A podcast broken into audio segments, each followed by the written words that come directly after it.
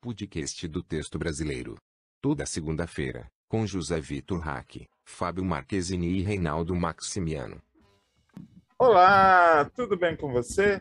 Mais uma vez no ar o podcast do texto brasileiro.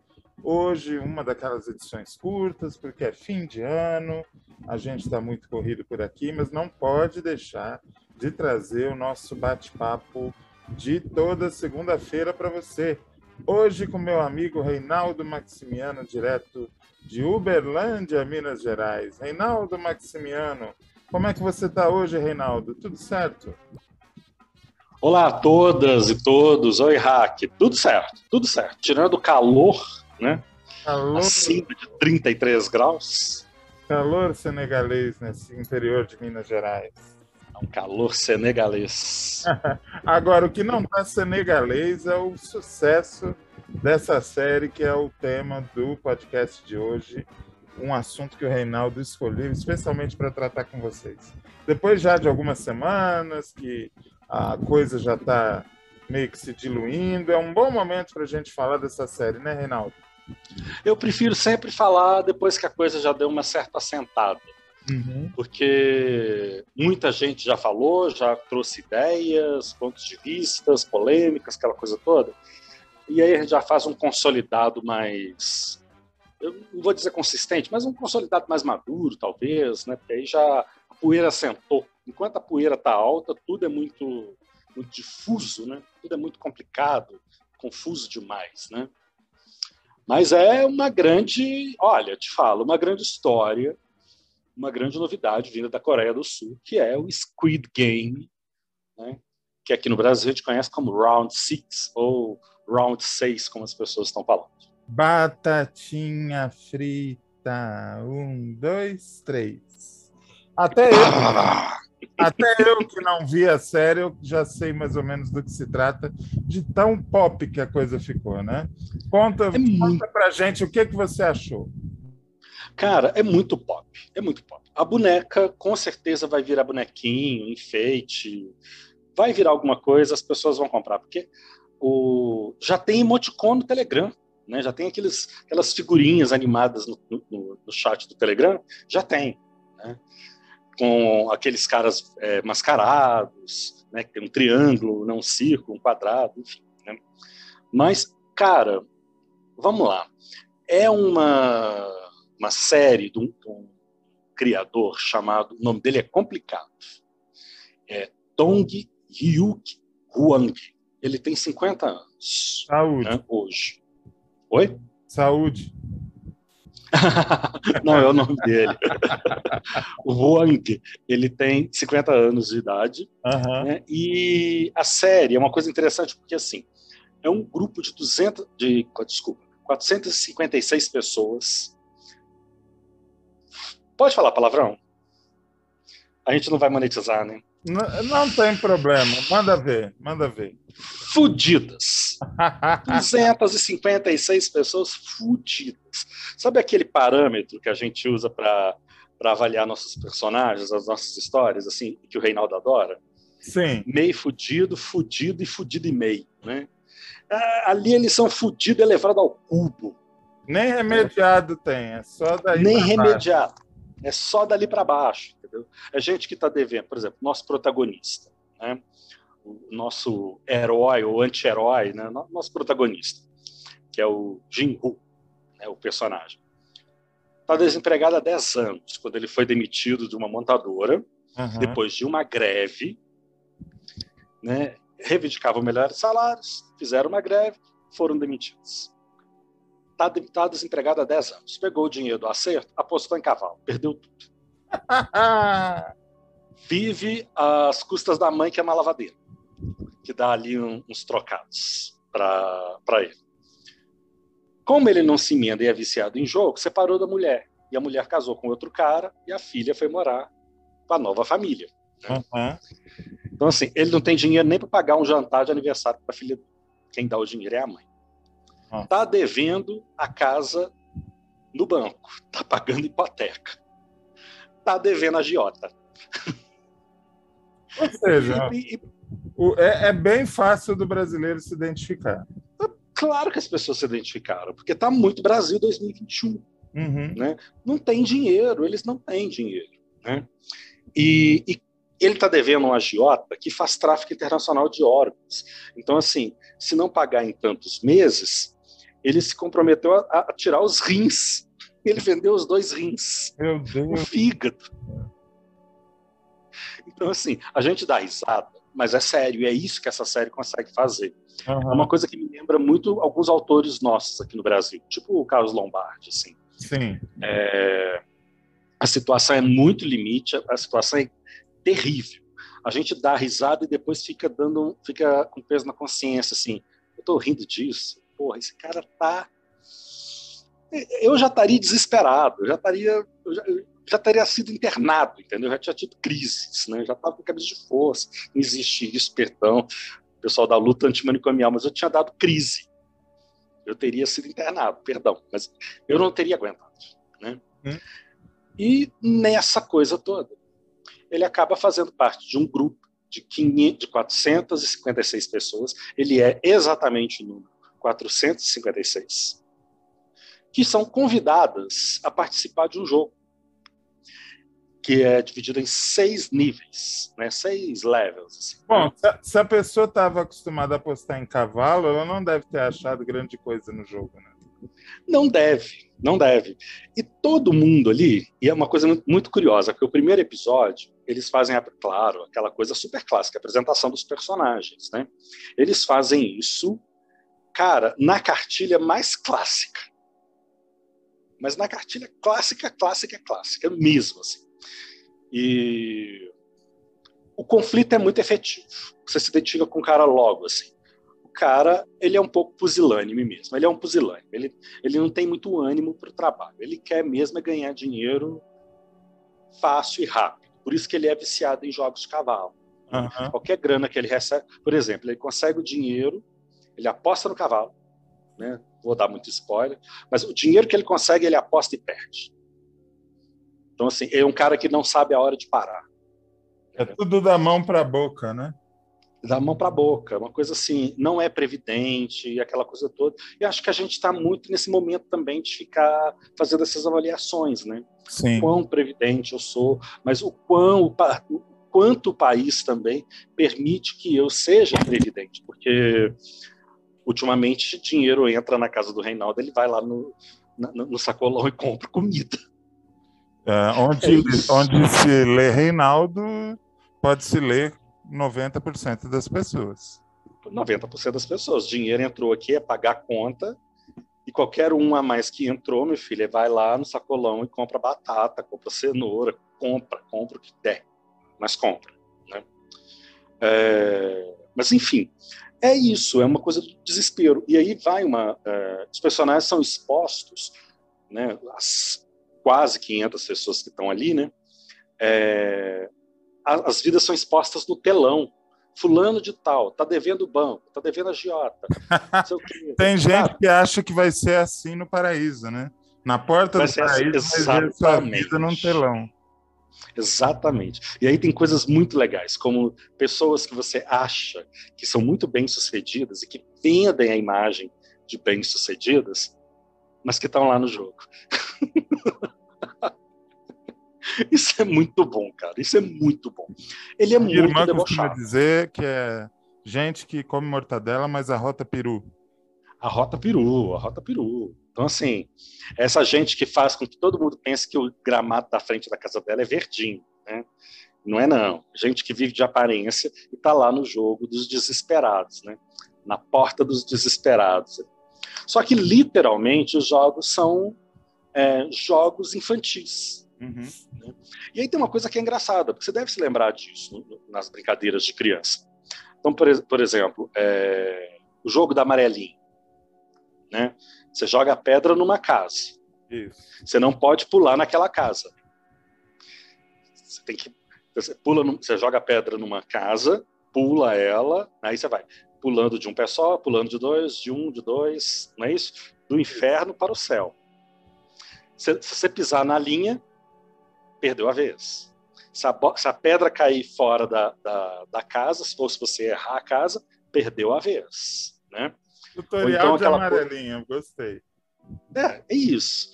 E, aí, e tem aquela coisa assim: é... perdeu, é eliminado. Então, essas coisas, né? Saiu fora da linha, é eliminado. Tal. Que são aquelas questões do jogo, a regra, a vitória e a eliminação. Isso é a vida. Isso.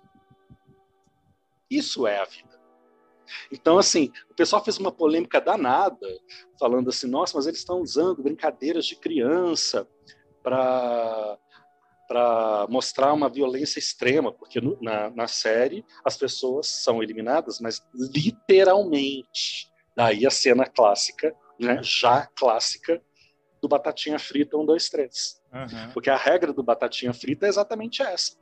Se mexeu, é eliminado. É eliminado. Só então, assim, é eliminado a Vera. A Vera. A Vera, e diante de todos. Assim. E ali todos têm um dilema ético e um dilema moral. Que é assim, eu continuo ou não continuo? Então, é uma coisa, né? É uma decisão que todos ali vão tomar. Né? E é muito engraçado, porque quando você compara isso com, com Big Brother, o Big Brother é exatamente isso. É. A pessoa, uma pessoa é eliminada toda semana. E o que acontece com a imagem dela nos, nos quadrinhos lá da abertura? É, apaga. apaga. Ela vira um fantasma. Ela então, um fantasma. o que você está dizendo é que Round Six, na verdade, é uma grande parábola do que é a vida em sociedade. Do que é a vida em sociedade, principalmente do que é a vida numa sociedade capitalista. Porque, é, por exemplo, vou dar, não vou falar, eu não vou, dar, não vou soltar spoiler, vou dar só o, o drama da coisa. É, é, o dilema de uma pessoa cuja mãe, cuja mãe é, é diabética, é diabética, perdão, e e precisa fazer uma cirurgia, senão ela vai perder os pés. Uhum. Essa pessoa não tem dinheiro para pagar. Nem os remédios que, a, que, essa mãe precisa tomar. Olha a violência. É. Sabe? É essa violência que nós sofremos aqui no Brasil, esse contingente de pessoas que cresce a cada dia, que não tem dinheiro para comprar osso, porque antes osso era descarte, né? Agora não. Os açougues estão vendendo né, os ossos. É um paralelo com o que o Wagner Moura disse no Roda Viva, né? Quando perguntaram Total. se ele estava exaltando um terrorista, ele começou a dizer o tanto de terrorismo que existe no Brasil de hoje. Tanto né? de terrorismo que tem. O tanto de violência que tem. Eu até falei dessa série com o pessoal da Rádio Favela, lá em Belo Horizonte, na quinta-feira. E aí eu lembrei de uma frase que, se não me engano, é do Brecht, que é do rio que tudo arrasta, se diz que é violento, mas ninguém diz violentas as margens que o comprimem. Ah, sim. Então, assim, é... então, assim dizer que a série é violenta é, é, é uma coisa, mas, assim, não perceber que essa violência é maior e nos cerca na sociedade, poxa, tem violências muito mais duras, né? Então, assim, é é o momento que você fica numa situação complicada, porque assim, quando as pessoas são eliminadas, você até ri. Uhum. Eu peguei em alguns momentos dando risada, igual naquele filme Kill Bill, assim. Você ri das mortes, assim, né? Depois você fica pensando, poxa, mas eu tô rindo disso, né, cara? É, é, isso é muito sério. Mas os dilemas que levam as pessoas a esse jogo, e esse jogo, na verdade, é uma grande catarse, é, são violentas também muita violência que a gente sofre.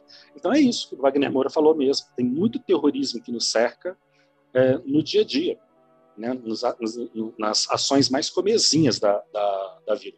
Eu acho que é uma grande parábola da, sociedade, né, da vida na sociedade capitalista e sobre o fracasso. Porque está aí a coragem do cara, porque o, o, o, o criador da série é um cara que estava também né, numa situação super difícil profissionalmente. Né? Parece que estava para perder apartamento, não tinha grana, estava durão, enfim, né? E bolou essa, essa, essa ideia, que é uma coisa engraçada, até queria te ouvir isso como dramaturgo, você é assim, porque é, parece que na situação limite nasce uma ideia, nasce um negócio que é muito bom.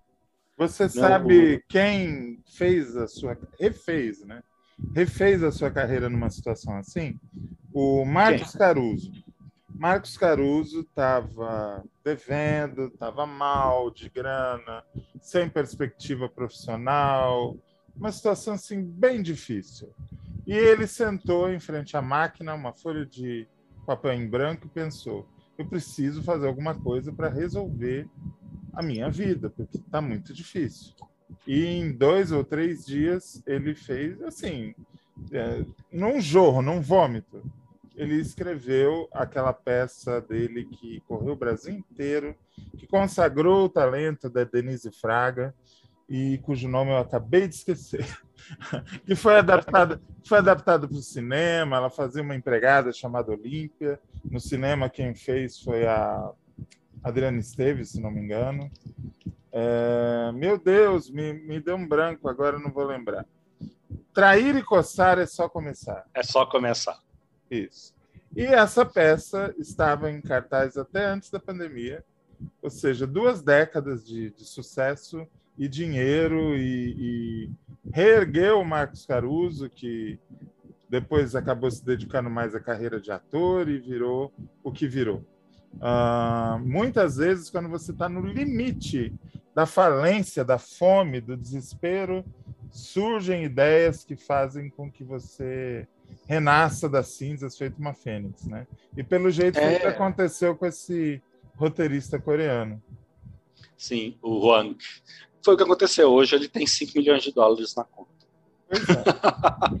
E, na verdade, então, assim, funciona como um grande alento para os talentos acima dos 40 anos. Ó, já dizia Raul Seixas, nada está perdido.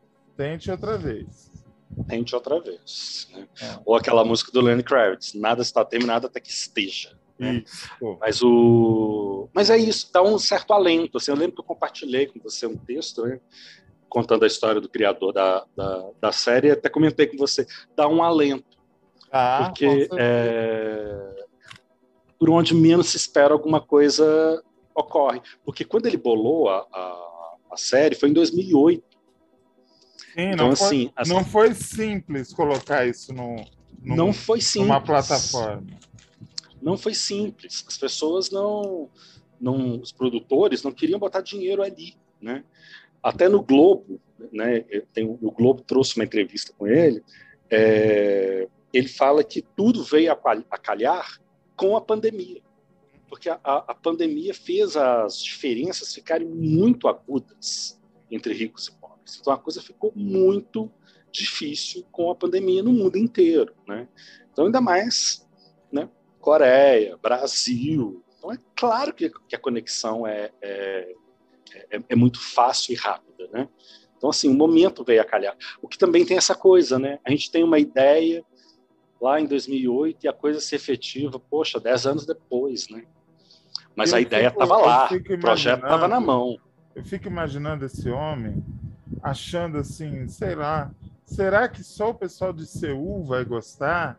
Será que o pessoal do interior da Coreia vai gostar? E de repente ele é o, o, a série mais vista da história na Netflix, é. atingindo o mundo inteiro. É, é uma quebra de paradigma assim muito grande, né? Isso me mostra uma coisa que é assim, o quanto os executivos da, da Netflix são, são bons assim, para o negócio. Eles entendem do, do, do, negócio mesmo. Porque, olha só, a, a série está disponível no idioma original, né, o, o coreano. coreano mas ela está disponível em outros cinco idiomas, dublado. E outros, né, claro, cinco legendas. Né? Seis, porque tem o inglês com closed captions, né? Mas ela está lá em português, em coreano, que é o original, em francês, em inglês e em alemão. Uhum. Ou seja, eles queriam que a coisa espraiasse para diferentes públicos, que é onde eles percebiam que a série poderia dar certo. Sim. Isso é uma coisa que é, gente, você fazer um produto audiovisual ser acessível em diferentes idiomas é porque você quer um território muito amplo, é porque você está querendo que esse troço seja. É decisão de mercado mesmo. É decisão de mercado. É hey. É isso que eu ainda sinto falta, por exemplo, na Globoplay, em outros, é, é, outras plataformas de streaming.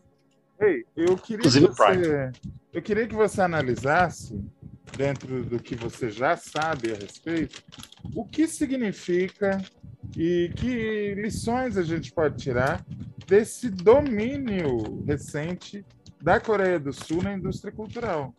A, a é banda incrível. mais famosa do mundo é coreana.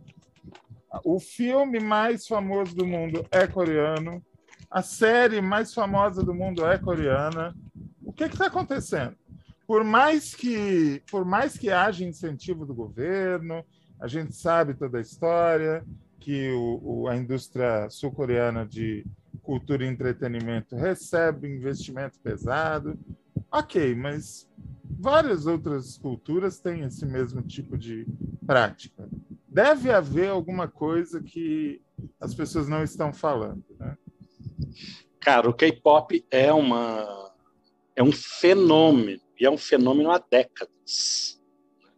E, e, qualquer hora que você entrar no Twitter, por exemplo, você quer medir a, a, a, temperatura da recepção das pessoas com relação a determinados produtos, entra no Twitter e dá uma olhada nas hashtags. E, ou no, nos trend topics. Dá uma olhada nos trends.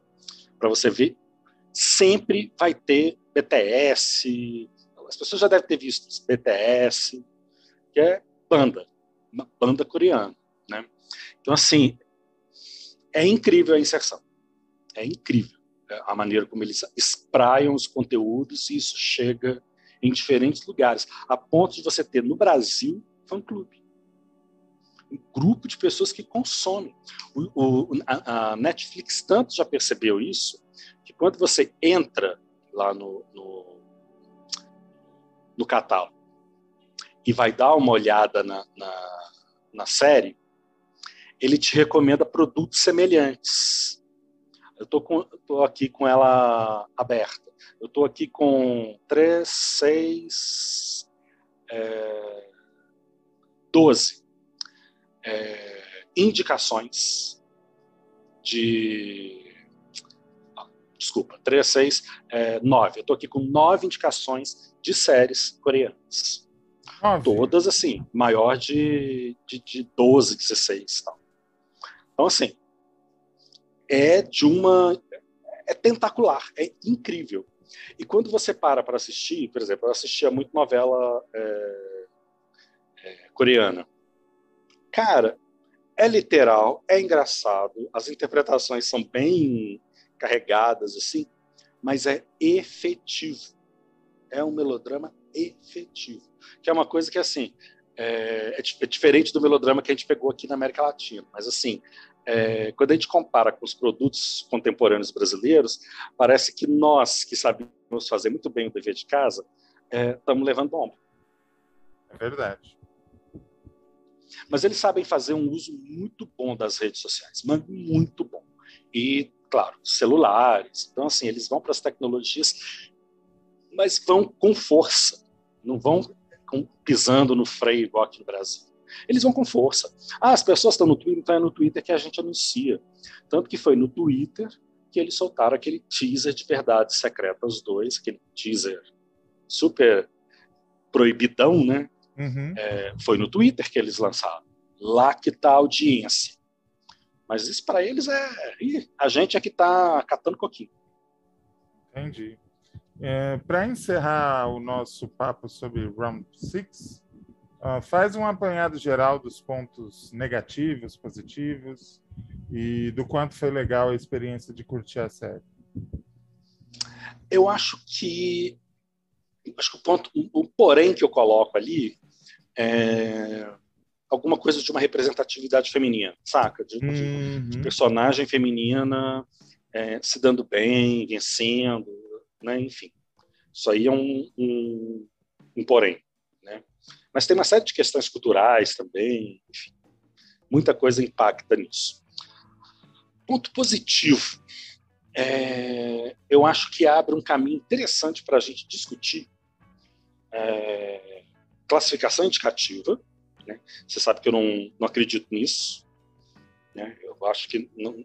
Ok, uma coisa é controle social da mídia. Né? Outra coisa é censura, classificações indicativas tal. Mas eu acho que as pessoas precisam assistir. Uhum. Mas também precisam ser instruídas, né? ter informação para assistir. Assim. E uma outra coisa é a questão relacionada a regras. E principalmente a regras numa cultura do vencedor, né? em sociedades que cultuam o vencedor. Você precisa ser um vencedor. Não tem espaço para o fracasso. É, isso fica explícito num episódio chamado Inferno. É o segundo episódio da, da, da série, que é quando eles vão mostrar os, a, a vida das personagens que se recusaram a participar do jogo.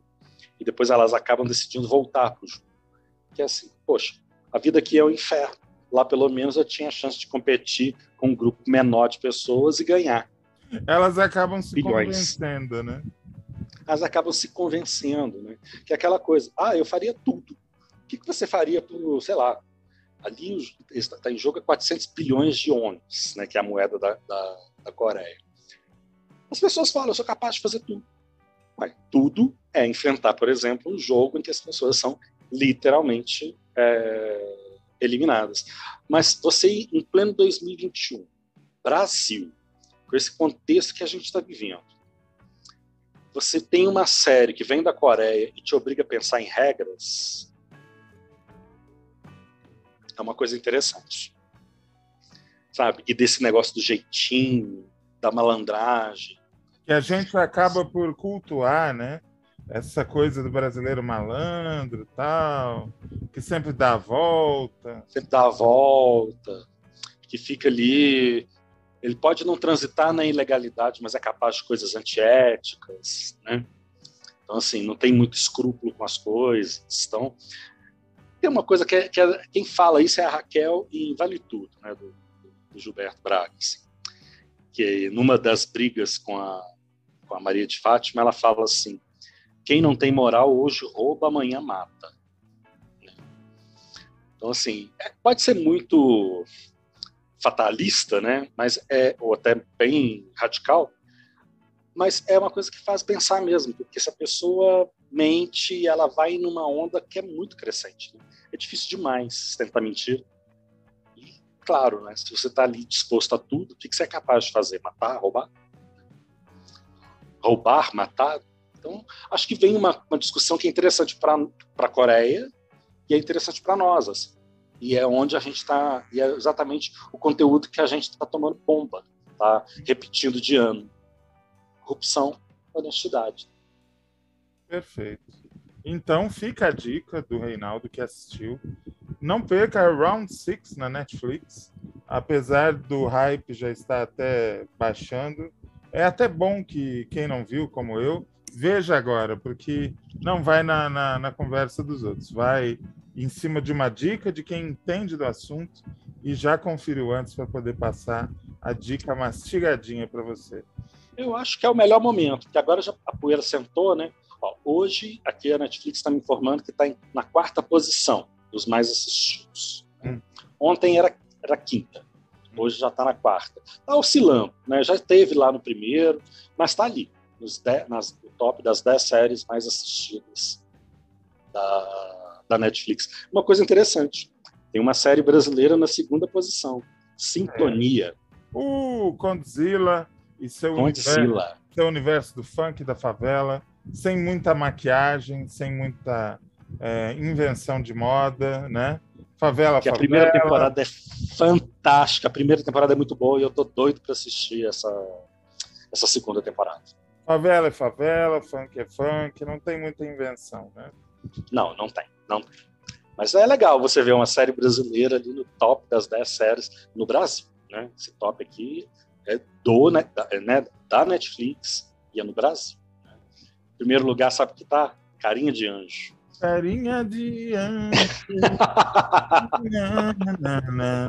Você vê o dinheiro que o seu Silvio Santos perde uh, por não não inovar, né, e não ter a sua própria plataforma. Plataforma. E Na... ele tem produto, ele tem material. na cobertura da morte da saudosa já Marília Mendonça, o SBT foi a única emissora de televisão que não fez um especial, não transmitiu um show, não mostrou o enterro, não fez absolutamente nada.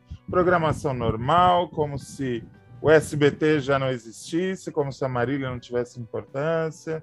É, é, uma, é uma emissora que respira por aparelhos, muito tristemente. Muito triste. O, o nosso secretário especial de cultura falou alguma coisa? Você viu assim? Nenhuma Nosso palavra. Presidente. Porém, o presidente dessa vez fez o que é obrigação de um chefe de Estado, que é buscar minimamente minimizar a dor do seu povo. Ele falou dessa vez, o que não muda em nada o fato dele não ter falado na morte do Moraes Moreira, na morte do Nelson Freire, do Gilberto Braga e de tantos outros nomes gloriosos da cultura que ele ignorou solenemente. Mas o da Marília ele falou, provavelmente porque ele gosta de sertanejo. É, eu estou vendo aqui, ele, o secretário também falou, né?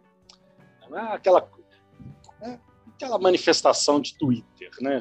Protocolar, protocolar. É, nem, nem, protocolar é, né? Protocolar é cegar, secretário de, de, de, né, de cultura do país, que um luto oficial, render tributo. A gente não está falando de qualquer pessoa, a gente está falando de um artista que foi a maior audiência do ao vivo no YouTube. Exatamente, exatamente. 30, 30 e tantos milhões de seguidores no, nas redes sociais é, era um fenômeno, a gente ainda está sob o impacto da, da notícia, mas é. É, é muito triste que a gente esteja numa espiral de desgraças, né? E fica a dica do Round Six, porque mostra a reflexão de um roteirista competente a esse respeito, usando um pouco do nonsense, da, do suspense, da graça. Exato, exato para refletir sobre esses tempos dolorosos que a gente está passando. E a gente volta semana que vem, né, Reinaldo? Se Deus quiser. Isso aí. Se Deus quiser. E com tempos mais amenos. Isso, isso, isso. Um beijo, um abraço, aperto de mão. Muito obrigado por ter ficado com a gente até agora. Tchau, tchau.